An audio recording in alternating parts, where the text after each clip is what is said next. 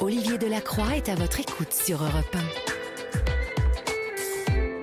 1. Et pour débuter cette émission, nous accueillons Charlotte sur l'antenne d'Europe 1. Bonsoir Charlotte. Bonsoir Olivier. Bonsoir. D'où nous appelez-vous Charlotte? Alors, je vous appelle de Saint-Brieuc en Bretagne, Côte d'Armor. D'accord. Et quel âge avez-vous? J'ai 44 ans. D'accord. Et je suis maman de 5 enfants. Vous êtes maman de 5 enfants Voilà, exactement. Qui ont quel âge? Alors, la plus grande a 26 ans, suivie de 23. Euh, mon fils, bon, nous allons parler, aurait 20 ans cette année. Euh, j'ai euh, Evan qui a bientôt 10 ans et la petite dernière qui a 3 ans. D'accord. Donc, vous êtes une maman comblée, heureuse? Oui, et future grand-mère, donc ça, ça égaye encore plus ma vie. Ah, d'accord. c'est donc lequel qui va avoir des... La Rachel, qui a 23 ans, va avoir un, petit bout de chou au mois de février. D'accord, très bien. De quoi voulez-vous me parler, Charlotte? Alors, je voulais vous parler euh, de notre histoire. Donc, nous avons perdu euh, Kyle, euh, âgé de 10 ans à l'époque, en 2013. donc, ce matin-là, j'étais enceinte de Evan, mon quatrième enfant. Et cette grossesse ne se passait pas forcément bien. donc, j'étais très, très fatiguée. J'ai déposé mon fils à l'école. Je suis rentrée à la maison. Et là, je me suis assoupie un petit peu. Je me suis réveillée avec une odeur de cigarette. Et j'ai vu euh, mon conjoint euh, de l'époque, qui est devenu mon mari par la suite, euh, qui essayait de me parler et que je ne comprenais absolument pas ce qu'il me disait. Donc je voyais bien qu'il souffrait, mais je ne comprenais pas. donc j'ai appelé les pompiers, les pompiers sont arrivés, ils faisaient un infarctus massif, donc il n'était pas transportable, SAMU est arrivé. Donc euh, le médecin SAMU est venu me voir en me disant écoutez, euh, là on ne sait pas quoi faire, on, attend un petit peu qu'il se stabilise parce qu'on ne peut pas le transporter comme ça. Donc première étape de ma journée qui fait que euh, effectivement la grossesse se passe pas bien, mon, mon, conjoint est entre la vie et la mort. Donc je préviens les écoles de mes enfants, donc euh, les trois grands, en disant bah écoutez, euh, voilà, il se passe ça. Donc les deux grandes, euh, et à l'époque avaient 13 et 16 ans, donc elles étaient plutôt indépendantes, autonomes, donc elles n'avaient pas besoin de moi. Mais c'est vrai que mon fils de 10 ans, je voulais pas qu'il rentre tout seul de l'école, donc j'appelle l'école en, leur disant est-ce que vous pouvez le ramener exceptionnellement? Je leur explique la situation, ils me disent que ils sont pas dans, ils n'ont pas le droit de le faire, mais qu'exceptionnellement vu la situation, que oui, ils allaient le ramener. Donc la journée s'égrène euh, de façon assez euh, tendue parce que euh, je ne sais pas ce qui va m'arriver. moi, ayant déjà perdu mon père et ma mère, j'avais été confrontée au deuil et je, je, je, dis à une amie, je dis je ne peux pas perdre quelqu'un encore, je m'en remettrai pas. Et en fait, à l'heure de 18h30, j'ai un double appel et donc je vois marqué école Baratou. Donc euh, je décroche le téléphone en pensant que ben il me prévenait qu'il ramenait mon fils. Oui. Et là j'entends euh, juste une phrase qui me dit on est en train de le réanimer, venez. Donc euh, là, je dis à ma grande, vas-y viens, j'appelle une amie, on me dépose à l'école, je récupère la deuxième sur la route. Oui. On arrive à l'école et on voit les pompiers, la police, un attroupement euh, énorme de gens, le SAMU et tout, et on m'interdit d'accéder à l'école. Euh, on me, on me, on m'écarte un petit peu et on, me met dans un, dans un camion de pompiers parce que euh, ma belle-sœur qui était présente sur les lieux avait prévenu les pompiers que j'étais enceinte et que ça se passait pas bien, donc ils ont préféré me garder à l'écart. Mhm. Moi, honnêtement, je n'avais qu'une seule envie, c'était euh, de courir auprès de mon fils pour euh, lui souffler à l'oreille euh, qu'il fallait qu'il se batte, qu'il fallait qu'il qu'il résiste, qu'il fallait qu'il reste avec nous. Oui. Allez, à ce moment-là de, de, de, de, notre histoire, je ne savais pas quelle était la cause des faits, en fait. Je ne savais pas pourquoi il était en train d'être réanimé. Je l'ai su bien après, euh, avec une autopsie, mais au moment T, je ne savais rien. Donc euh, les, les, secondes passent, les minutes passent, et là, je parle au pompier, et le pompier me dit, mais vous inquiétez pas, il est jeune, on a déjà réanimé des enfants, euh, même si ça tarde, rassurez-vous. Et, et moi, clairement, Olivier, j'avais une sensation de... vous aviez un mauvais pressentiment Ouais, il y avait quelque chose chez moi qui me disait ça va pas fonctionner. Pourtant, j'ai imploré, j'ai prié. Euh, mais j'avais vraiment cette impression voilà, qu'il était déjà plus là en réalité. Et là, euh, le médecin euh, du SMUR arrive et me dit ben, on n'a rien pu faire malgré tout ce qu'on a essayé, on est désolé. Donc là, je sors du camion, j'entends ma fille aînée hurler. Euh, moi, je sors et la première chose que je fais, en fait, je me jette par terre euh, parce qu'en fait, il était dans la cour de l'école. Comme c'est un 12 novembre, il pleut, il y a des feuilles mortes. Euh, je vois mon fils par terre, une dent cassée. la première chose qui me vient à l'idée, c'est lever-le de là, il va avoir froid, ce qui est complètement irrationnel parce que, en l'occurrence, malheureusement, il était déjà pas plus là, mais moi, j'ai comme, enfin, j'arrive pas à comprendre. Non, mais vous êtes, vous êtes, et c'est normal. Euh, on, l'entend encore dans vos mots. Vous êtes euh, mm. euh, sidéré et une maman, mm. une maman qui voit son enfant comme ça, bien évidemment, ne peut que qu'avoir une, une, réaction. En tout cas, vive. On va faire une petite pause, si vous le voulez bien, Charlotte, et puis on se retrouve dans quelques secondes. À tout de suite. À tout de suite. Il est 22h30, vous êtes sur Europe 1 et nous sommes avec euh, Charlotte. Euh, alors, dans, dans cette cour d'école, vous, vous, on vous laisse s'approcher de lui quand même un peu, de, votre enfant? Oui, oui, oui, oui, totalement. Euh, là, il y a une espèce, un espèce de recul collectif euh, les médecins peuvent plus rien faire, les pompiers non plus. Et là, je reprends mon rôle de mère. Ce que j'avais l'impression d'avoir quitté au moment où je vous dis que je suis rentrée dans le camion de pompiers, j'avais l'impression de ne pas pouvoir être présente pour mon fils. C'est-à-dire que vous aviez, vous aviez, eu déjà, Charlotte, un, premier choc avec votre mari quand même. Donc, euh, euh, ça, ça faisait beaucoup quand même pour une journée quand même, non? C'est ça, c'est ça, oui, ça faisait beaucoup, mais en réalité, je vais vous l'expliquer avec toute la sincérité euh, euh, que j'ai, c'est qu'à ce moment-là, il n'y a rien qui compte à part mon fils. C'est-à-dire que euh, je vais vous expliquer entre parenthèses.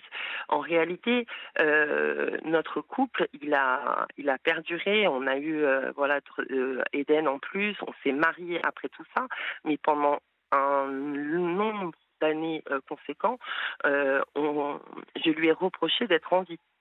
Alors ça paraît euh, immoral, mais en réalité, mon cœur de maman euh, voulait sauver euh, son enfant en fait, et j'aurais aimé à ce moment-là. Alors après, j'ai beaucoup travaillé et j'en suis arrivée à, des réflexions tout autres, mais à ce moment-là, rien ne comptait plus que mon fils. Donc si on m'avait demandé de choisir à ce moment-là, j'aurais choisi mon fils. Donc sur ce moment-là, j'ai la seule chose qui m'importait, c'était de, de, déplacer mon fils, qu'il soit euh, euh, au chaud. Alors, c'est des mots, hein. même quand je vous l'ai dit, en fait, quand je, prends conscience de ça, je me dis, mais c'est complètement irréaliste, quoi. Et là, je ferme les yeux de mon fils et je reste euh, allongée à côté de lui euh, pendant un laps de temps que je ne saurais pas vous définir. Mhm. Et à un moment donné, donc il y a euh, les pompes funèbres qui arrivent avec la police et qui rentrent dans le réfectoire parce qu'il était déposé dans le réfectoire et qui me disent ben on va être obligé de l'emmener, il faut faire une autopsie. Donc moi j'acquiesce, hein, aucun problème là-dessus. Moi aussi je veux connaître la cause de la mort de mon fils. Comment un enfant peut s'écrouler dans une cour d'école? Il est tombé, il s'est passé quoi. Enfin, j'avais un, un nombre de questions. Euh, euh folles. Et en même temps ouais en même temps j'avais euh, j'avais euh, j'étais un petit peu en, en, dehors de mon corps comme si j'étais consciente mais en même temps comme si je regardais ça de façon un peu scénarisée. Enfin c'était assez bizarre en réalité euh, donc on, on, me dit qu'il est obligé d'être euh, envoyé à Rennes puisqu'il n'y a pas de médecin légiste pour les enfants euh, où je suis. Euh, donc il part et, euh, et je reste là donc avec le peu de gens qui restent parce que tout le monde s'en va.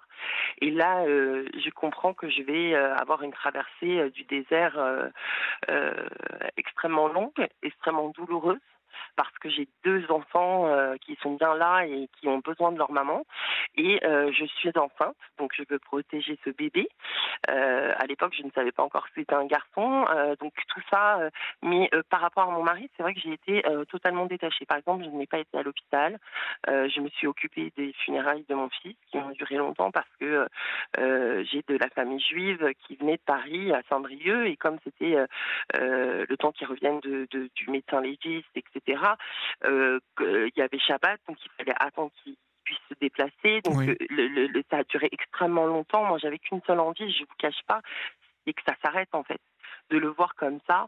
Euh, mon enfant était solaire, vivant, limite hyperactif, hein, il bougeait dans tous les sens. Et là, ce calme, ce silence, cette, cette de poids d'émotions euh, euh, lourdes, parce qu'il y a eu euh, les enseignants, il y a eu les camarades, il y a eu la famille, il y a eu tout le monde, et tout le monde était dévasté, et il fallait rester debout pour les filles, pour les autres, parce que bizarrement, j'avais lu un livre de, de Stéphanie Fugain étant plus jeune, et elle expliquait que parfois elle avait eu l'impression qu'on lui avait volé son deuil, que tout le monde était connecté aux parents, mais pas spécialement, comme si euh, son deuil était moindre que euh, ceux des parents. Et je, sais pas, ces mots m'avaient vraiment percuté et j'avais vraiment décidé de partager ce deuil. Il fallait que personne ne soit euh, laissé pour compte. Donc il n'y avait pas quelqu'un qui souffrait plus que moi ou moins que moi. Enfin, on était tous en, en pied d'égalité et c'est vraiment ça qui m'a tenu cette semaine qui a été, comme je dis, extrêmement longue. Mais euh, on a fait corps. Euh, j'ai essayé de mettre la place de tout le monde au centre de ce, bouleversement euh, qui nous a piétinés, il nous a tabassés. Il a, ça a vraiment été quelque chose de très compliqué. Mais il y avait une énergie de solidarité, de, de, partage quand même qui a fait que j'ai pu traverser ce moment-là avec quand même une force due à mon entourage en réalité. Oui, et puis dû, à votre constitution aussi, hein, votre, parce que je pense que vous êtes quelqu'un quand même de... Vous êtes une maman équilibrée, vous êtes une maman euh, qui, euh, qui sait où elle va, qui sait ce qu'elle fait. Euh, il y, avait quand même de tout ça aussi. vous êtes quelqu'un de, de fort dans la vie. Je, je, je, pense que oui, avec le recul, je me dis que effectivement, quand les gens me disent que je suis forte, c'est certainement une réalité.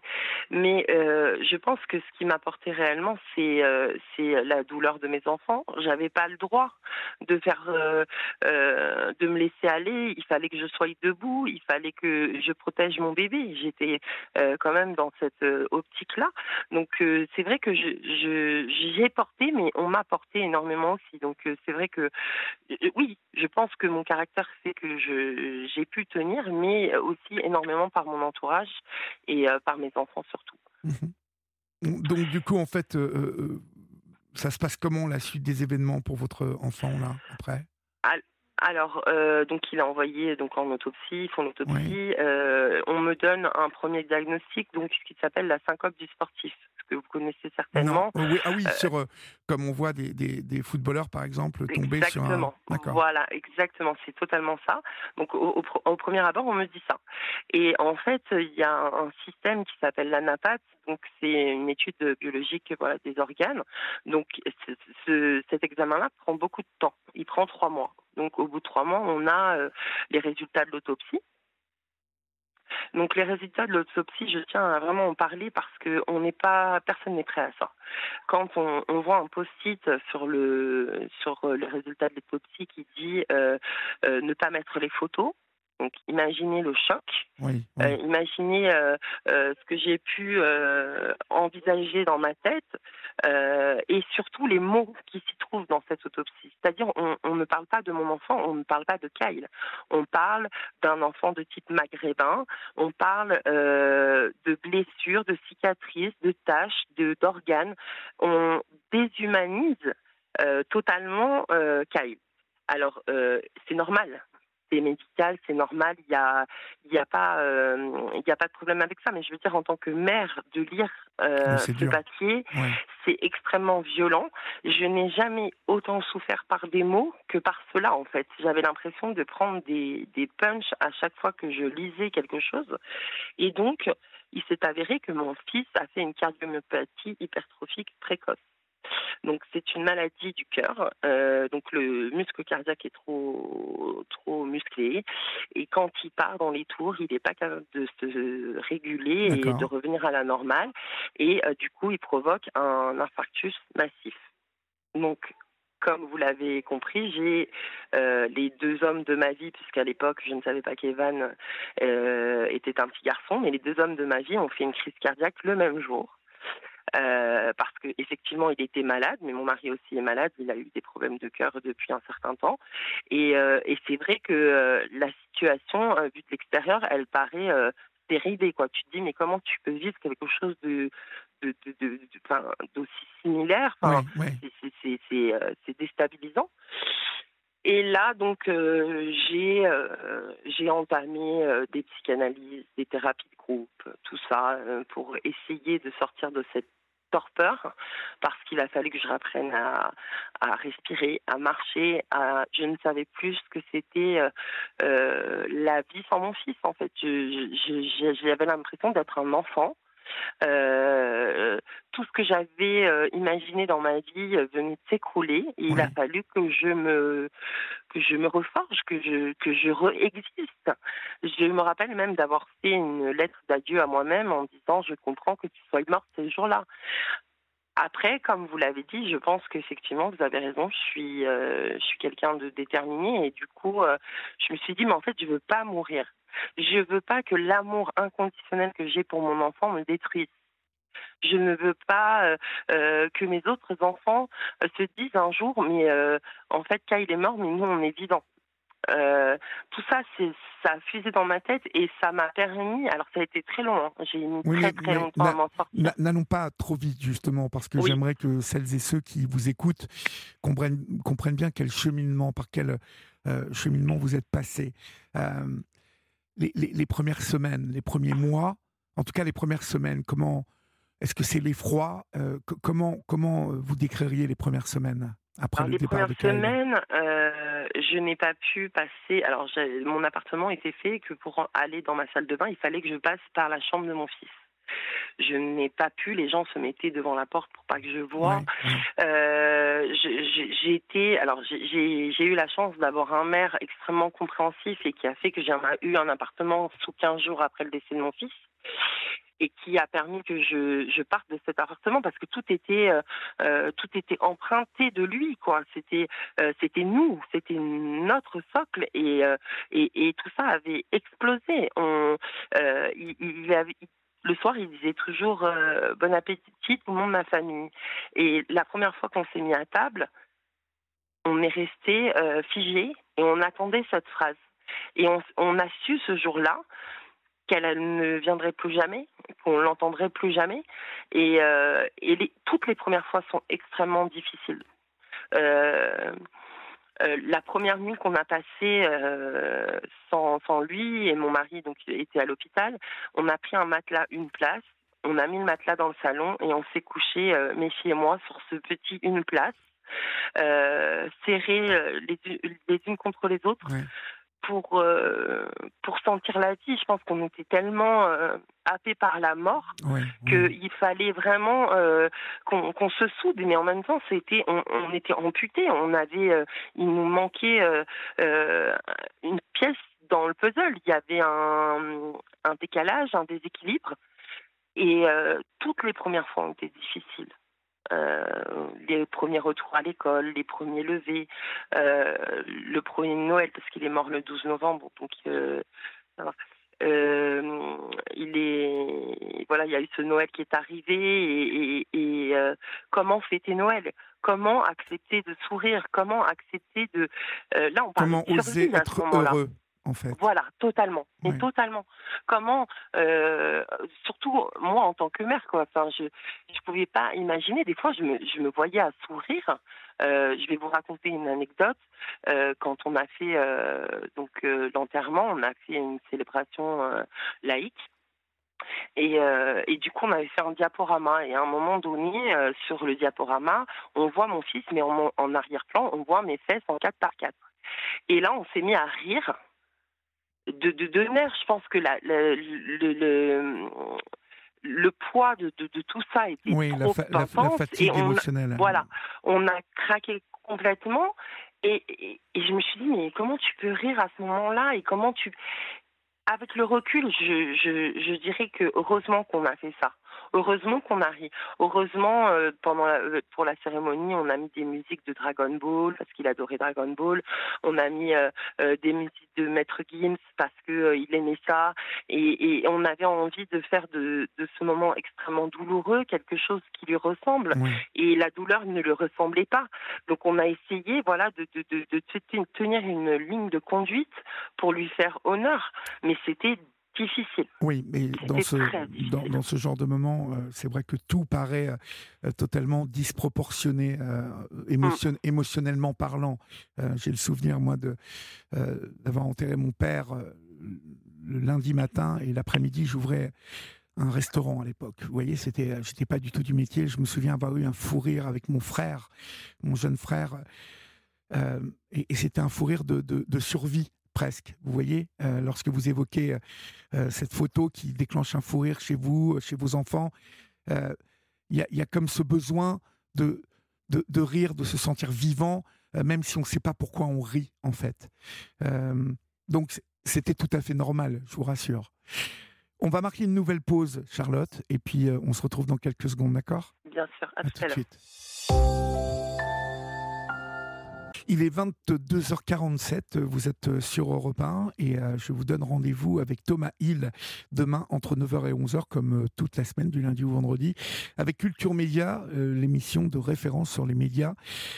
Thomas Hill et ses chroniqueurs font le tour de l'actualité médiatique et culturelle avec leurs invités de demain, Santa qui interprétera deux titres en live exclusivement pour les auditeurs d'Europe 1, dont un medley Mylène Farmer, Michel Berger. Et tous les jours, vous pouvez aussi tester vos connaissances culturelles et jouer avec Culture Média. Inscrivez-vous dès maintenant, si vous le voulez, par SMS, en envoyant Média au 739 21. Culture Média avec Thomas Hill, c'est du lundi au vendredi, de 9h à 11h. Euh, Charlotte, euh, j'étais en train de, me poser cette question autour de la, de la culpabilité que l'on peut euh, développer à un moment, autour d'une d'une mort comme celle-ci, euh, il avait une malformation cardiaque. Est-ce que ça aurait pu être décelé euh? Alors oui, euh, oui, oui, oui. Je, je, la culpabilité, je l'ai traînée pendant très longtemps. Il a fallu vraiment. donc déjà, mes enfants ont été suivis par, par un cardiologue parce que voilà, on ne savait pas. Donc cette maladie, la cardiomyopathie hypertrophique, elle est ou héréditaire, où elle est, euh, à un moment donné, à la fécondation, il y a un gène défaillant et du coup, elle, euh, elle provoque cette maladie entre normalement 12 et 21 ans. Il s'avère que mon fils l'a fait précocement, il l'a fait à 10 ans, et euh, un électrocardiogramme aurait suffi à savoir qu'il était malade. Euh, donc oui, la culpabilité, je l'ai eue parce que en tant que mère, en tant que parent, on, a l'impression d'avoir des super pouvoirs, qu'on peut euh, guérir tous les bobos de nos enfants, euh, qu'on peut anticiper le moindre chagrin, et tout ça est faux. Et pourtant, on le ressent. Pourtant, on, se dit qu'on sera toujours là pour nos enfants. Et à ce moment-là, c'est là que je, comme je vous ai expliqué, tout s'écroule. C'est toutes les certitudes que je pouvais avoir euh, jusqu'à présent, elles vont éclater. Je n'étais pas là pour mon enfant à ce moment-là. Donc oui, ça a été une vraie culpabilité. Il a fallu que j'apprenne à la dompter et la faire se, taire totalement parce que euh, moi qui travaille sur les émotions, euh, parce que je voilà j'ai une association maintenant, je parle beaucoup d'émotions. cette culpabilité, elle ne sert à rien mis à part à se faire du mal, avec des si on pourrait mettre Paris en bouteille, et en l'occurrence, euh, je n'aurais pu rien faire parce que cet examen n'est pas proposé chez les enfants. Donc c'est vrai qu'avec l'association la, que j'ai montée avec euh, mes filles et, d'autres personnes de notre euh, équipe, euh, c'est vrai qu'on met ça en avant. On, on, dit aux gens faites des électrocardiogrammes à vos enfants parce que les maladies cardiaques existent chez les enfants et que ça prend une minute et que personne vous le refusera. On sait que le système de santé est engorgé, mais euh, moi, par exemple, mon médecin traitant a un électrocardiogramme dans son cabinet. Donc, les choses sont possibles euh, et Et surtout, j'aurais aimé, dix ans en arrière, qu'on me parle de cette maladie pour que je puisse savoir qu'il y avait des choses à faire. Et après, je ne peux pas refaire ma vie, je ne peux pas refaire tout ce qui a été fait, mais la mort de Kai m'a appris beaucoup de choses. Et, et elle m'a transformée elle a transformé ma vision des choses et je me dis que ce petit bonhomme, euh, il mérite euh, autre chose que de parler de sa mort. Alors effectivement, ce soir nous en parlons ensemble, mais moi, je, à travers l'association que j'ai montée, euh, j'ai envie de parler de la vie. J'ai envie de me concentrer sur la vie. donc, il me donne une énergie et j'ai transformé ce, ce, lien qui aurait pu me détruire en quelque chose de de, de, je sais pas comment dire le mot, mais quelque chose de bien plus fort que la mort en fait. Euh, quelque chose de, de, de la vie. aussi puissant, voilà, de la vie, ben aussi puissant que l'amour que j'avais pour mon fils. Donc euh, voilà, je, fais cette prévention euh, parce que pour moi c'est nécessaire. Je trouve qu'il est euh, vraiment dommage d'avoir limité les certificats médicaux pour la pratique du sport. Voilà, je défends toutes ces toutes ces choses parce que ça n'arrive pas qu'à son voisin en fait ça n'arrive pas qu'aux autres, ça peut nous arriver à nous. Et si euh, avec cette tragédie, je peux sauver un enfant. J'ai plein de gens autour de moi qui ont fait des électrocardiogrammes à leurs enfants. Si j'ai pu euh, mettre en évidence quelque chose même minime, euh, voilà, je me dis que tout ça ne sera pas arrivé pour rien et qu'au final, à chaque fois que que je parle de lui, à chaque fois que que je parle de l'association qui qui le représente, je, je le fais vivre éternellement, en fait. Complètement. Vous avez raison c'est euh, pour moi une, nécessité. J'ai été voir des, gens, euh, donc euh, des psychologues, des psychiatres, parce que je voulais pas perdre la tête pour mes enfants, je voulais pas perdre la tête pour mon mari, pour mes amis qui ont été extrêmement présents. Je, voulais être quand même debout, et j'ai été aussi voir des personnes voilà de, de confessions différentes parce que j'avais besoin d'être rassurée sur l'avenir de mon fils de ma propre croyance. Et euh, un jour, un prêtre m'a dit euh, euh, l'amour de votre fils ne veut pas être votre destruction. Et ça, ça a été mon, mon fil rouge pendant toutes ces années. Pendant toutes ces années, j'ai essayé d'inclure ça dans ma vie, c'est-à-dire à des moments où parfois, je ne vais pas vous dire que tout est rose, il y a des moments où c'est très difficile. Là, on approche euh, de, de la date de sa mort, le 12 novembre, ça fera 10 ans. Donc, il, a vécu 10 ans, il est mort depuis 10 ans. Euh, je sais que le 13 novembre, ça fera plus de temps qu'il est parti qu'il n'était avec nous. Donc, c'est quelque chose qui est difficile, malgré l'avancée de mon deuil, malgré euh, mon engagement, malgré tout ça. Il y a des, moments où c'est extrêmement difficile, mais ce qui me, donne une, force, c'est cet amour, en fait. Cet amour ne peut pas me détruire. Cet amour euh, est mon guide. Cet amour euh, vous, vous guide quelque part, oui, vous avez raison. C'est euh, parce mmh. que l'amour ne meurt pas. Il est, il est toujours puissant, il est toujours présent. Mmh. Aujourd'hui, donc, vous vous occupez donc d'une association, c'est ça? Vous avez voilà, donc cette association s'appelle Capitaine des Étoiles Perdues puisque euh, mon fils avait joué le rôle d'un capitaine dans sa dernière, euh, euh, bah, dans son dernier spectacle euh, à l'école. Et donc capitaine pour capitaine et des étoiles perdues parce que ce deuil est universel. J'aimerais changer un petit peu la vision des gens sur le deuil. Le deuil fait mal, c'est vrai, euh, le deuil est triste, mais euh, c'est pas parce que tu tournes la tête que forcément euh, il n'existe pas. Euh, le principe de la vie, c'est aussi la mort, et on, est obligé de composer à ça. avec ça, on voudrait faire euh, une pétition pour ne pas mourir, mais ça arrive. Et j'ai rencontré beaucoup de gens qui étaient isolés, qui, avaient peur de parler, qui étaient vraiment dans une souffrance de solitude face à toutes ces émotions, toutes ces, ressentis, toute cette douleur. Et euh, je me suis dit, mais on ne peut pas, en fait. On en a discuté avec mes filles, avec, les, avec notre staff, et c'est vrai que on ne pouvait pas laisser ces gens dans, cette solitude. Et euh, je voulais vraiment apporter une note d'espoir. On n'est pas condamné. on a perdu notre enfant, c'est quelque chose. On, a pris perpétuité sur le manque physique, mais le manque euh, spirituel, moral, il est, mon fils est omniprésent dans ma vie à chaque instant. Donc, ça, ça ne me manque pas. Ce qui me manque, c'est les câlins, les bisous, tout ça. Mais malheureusement, je ne peux pas changer les choses. Donc voilà, j'essaye euh, par mon vécu, euh, par tout ce que j'ai appris pendant toutes ces années, de d'apporter euh, une oreille, une épaule, une main tendue vers les gens qui se sentent seuls. Et surtout, je fais de la, prévention pour la cardiomyopathie. Alors justement, j'allais vous en parler en fait. Comment, mhm. comment on, on, prévient les gens, comment on installe cette prévention?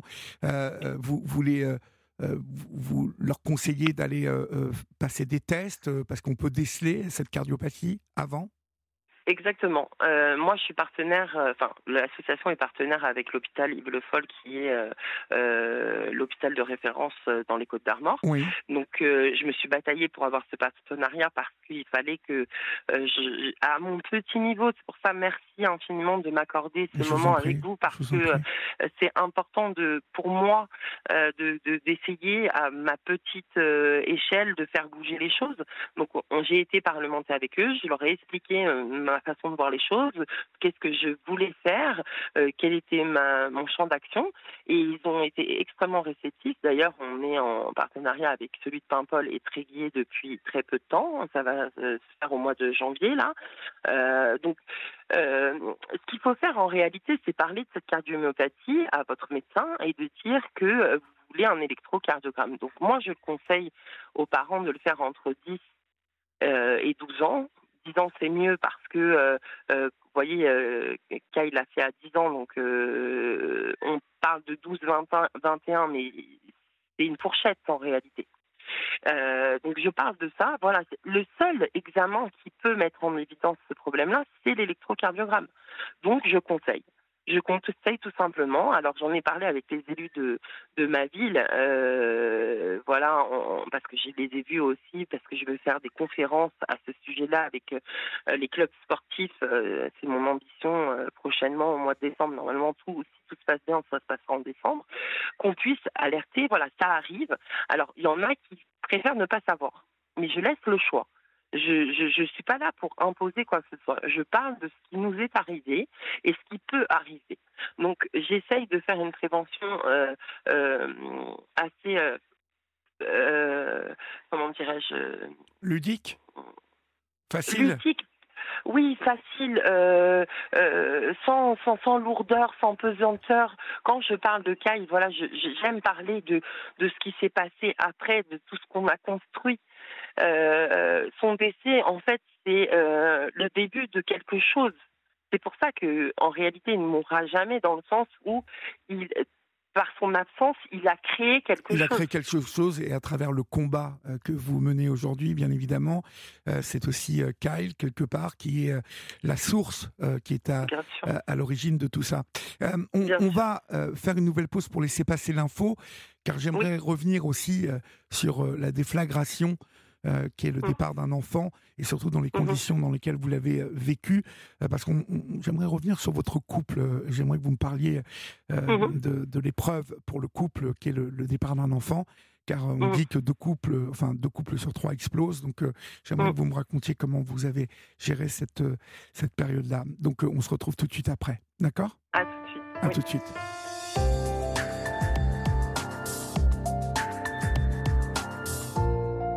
Il est 23h passé de 4 minutes euh, et si vous nous rejoignez maintenant, vous êtes euh, sur la libre antenne d'Europe 1 et j'espère que vous y êtes bien, chers amis, car nous, euh, nous aimons passer ces moments avec vous. Depuis le début de l'émission, nous sommes avec Charlotte. Charlotte qui évoque le départ de Kyle, son fils, et euh, toute cette remontée euh, vers euh, la luminosité, tout le cheminement de Charlotte qui aujourd'hui combat et fait de la prévention pour la cardiopathie. mais Charlotte, je, voulais aborder avec vous votre couple parce que je trouve qu'il y a un, il y a un, comment dire un schéma particulier dans le départ de Kyle car comme je vous l'ai dit avant l'info euh, souvent les couples, après la mort d'un enfant, explosent. Là, il y a le paramètre de votre mari qui fait un infarctus et qui, lui, vit ce, ce jour-là, euh, alors que Kyle s'en va. Est-ce que ça a été confus pour vous dans votre tête? Est-ce que ça a été compliqué, ça? Euh, Bien sûr. Euh, évidemment, ça a été extrêmement compliqué, comme je vous l'ai confié tout à l'heure. On a passé un bien cinq ans à euh, ne pas pouvoir être en phase, euh, à attendre l'un de l'autre des choses. Euh, déjà, on avait un problème de communication. Déjà, moi, je parle beaucoup. Je suis quelqu'un, j'aime bien parler. Et mon mari est totalement l'inverse. il, ne, il ne parle pas de ses émotions. Et ce que je n'avais pas mis dans l'équation, c'est qu'il avait parti une il avait par perdu une partie de son corps aussi.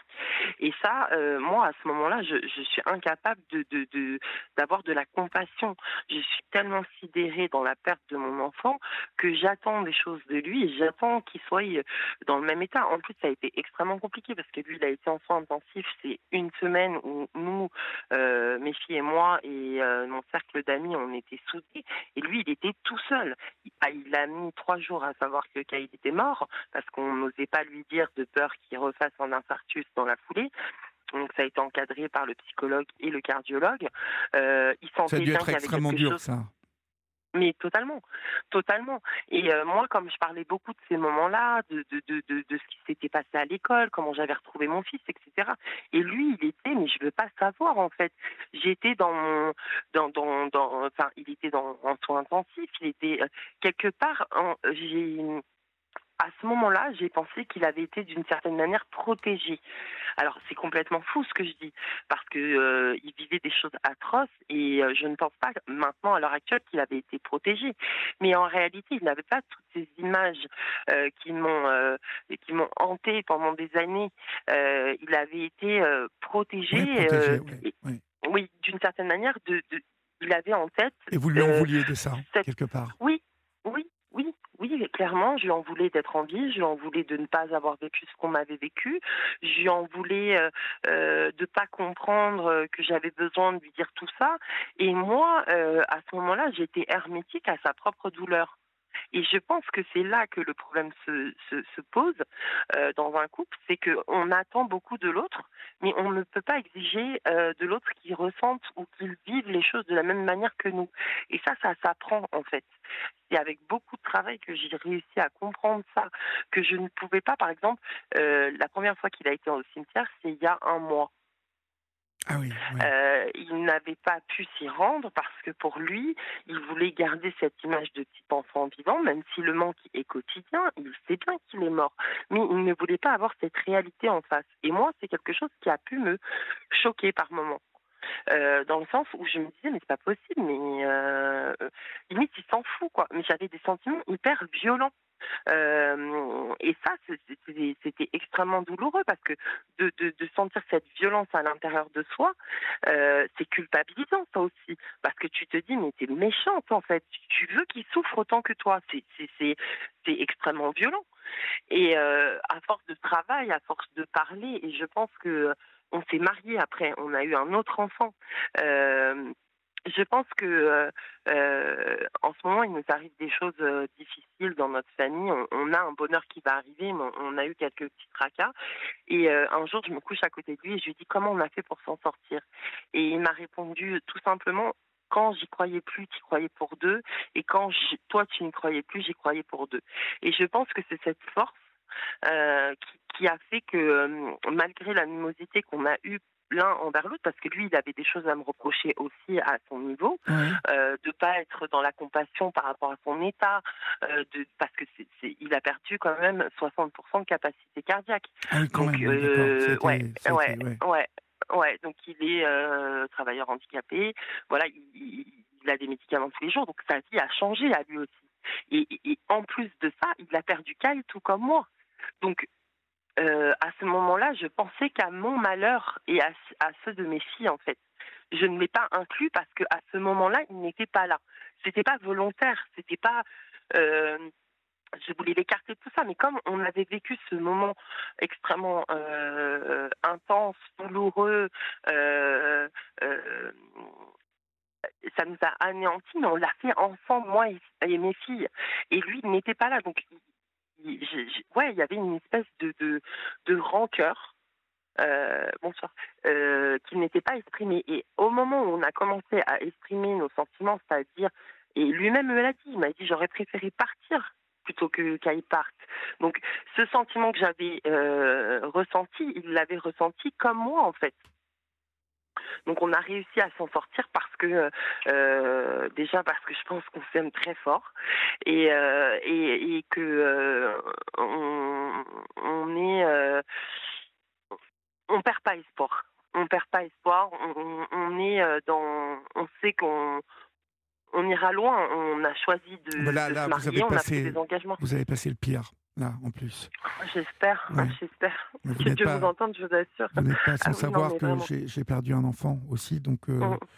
euh, on, a, on est passé, je, je comprends parfaitement euh, cette colère que vous avez pu avoir et que souvent les, les mamans, hein, les femmes nourrissent vis-à-vis des hommes parce que c'est vrai que on a tellement une manière différente de réagir les, les hommes et les femmes dans, dans un tel schéma, hein, dans, dans, ces circonstances-là, et que bon, je le dis souvent, mais les, les hommes sont éternellement euh, des petits garçons, en fait. Et, euh, et le fait de, de ne pas parler, hein, de, de- ne pas savoir comment euh, évoquer euh, ses émotions, ses sentiments, passe parfois euh, pour de la lâcheté ou euh, oui, ou enfin voilà, c'est- difficile. Et euh, je me réjouis que vous soyez euh, restés euh, ensemble tous les deux, en tout cas. Merci, ma chère Charlotte. Je rappelle que vous avez créé l'association Capitaine des Étoiles Perdues. Euh, Vous avez une page Facebook et euh, un compte Instagram euh, du même nom, hein, Capitaine des Étoiles Perdues. On va bien évidemment inscrire vos références sur la page Facebook d'Europe 1. Florian s'en charge déjà. Et puis, félicitations euh, et merci pour euh, votre témoignage ce soir sur l'antenne d'Europe 1. Je vous en prie, passez une bonne soirée. À vous aussi. Au revoir.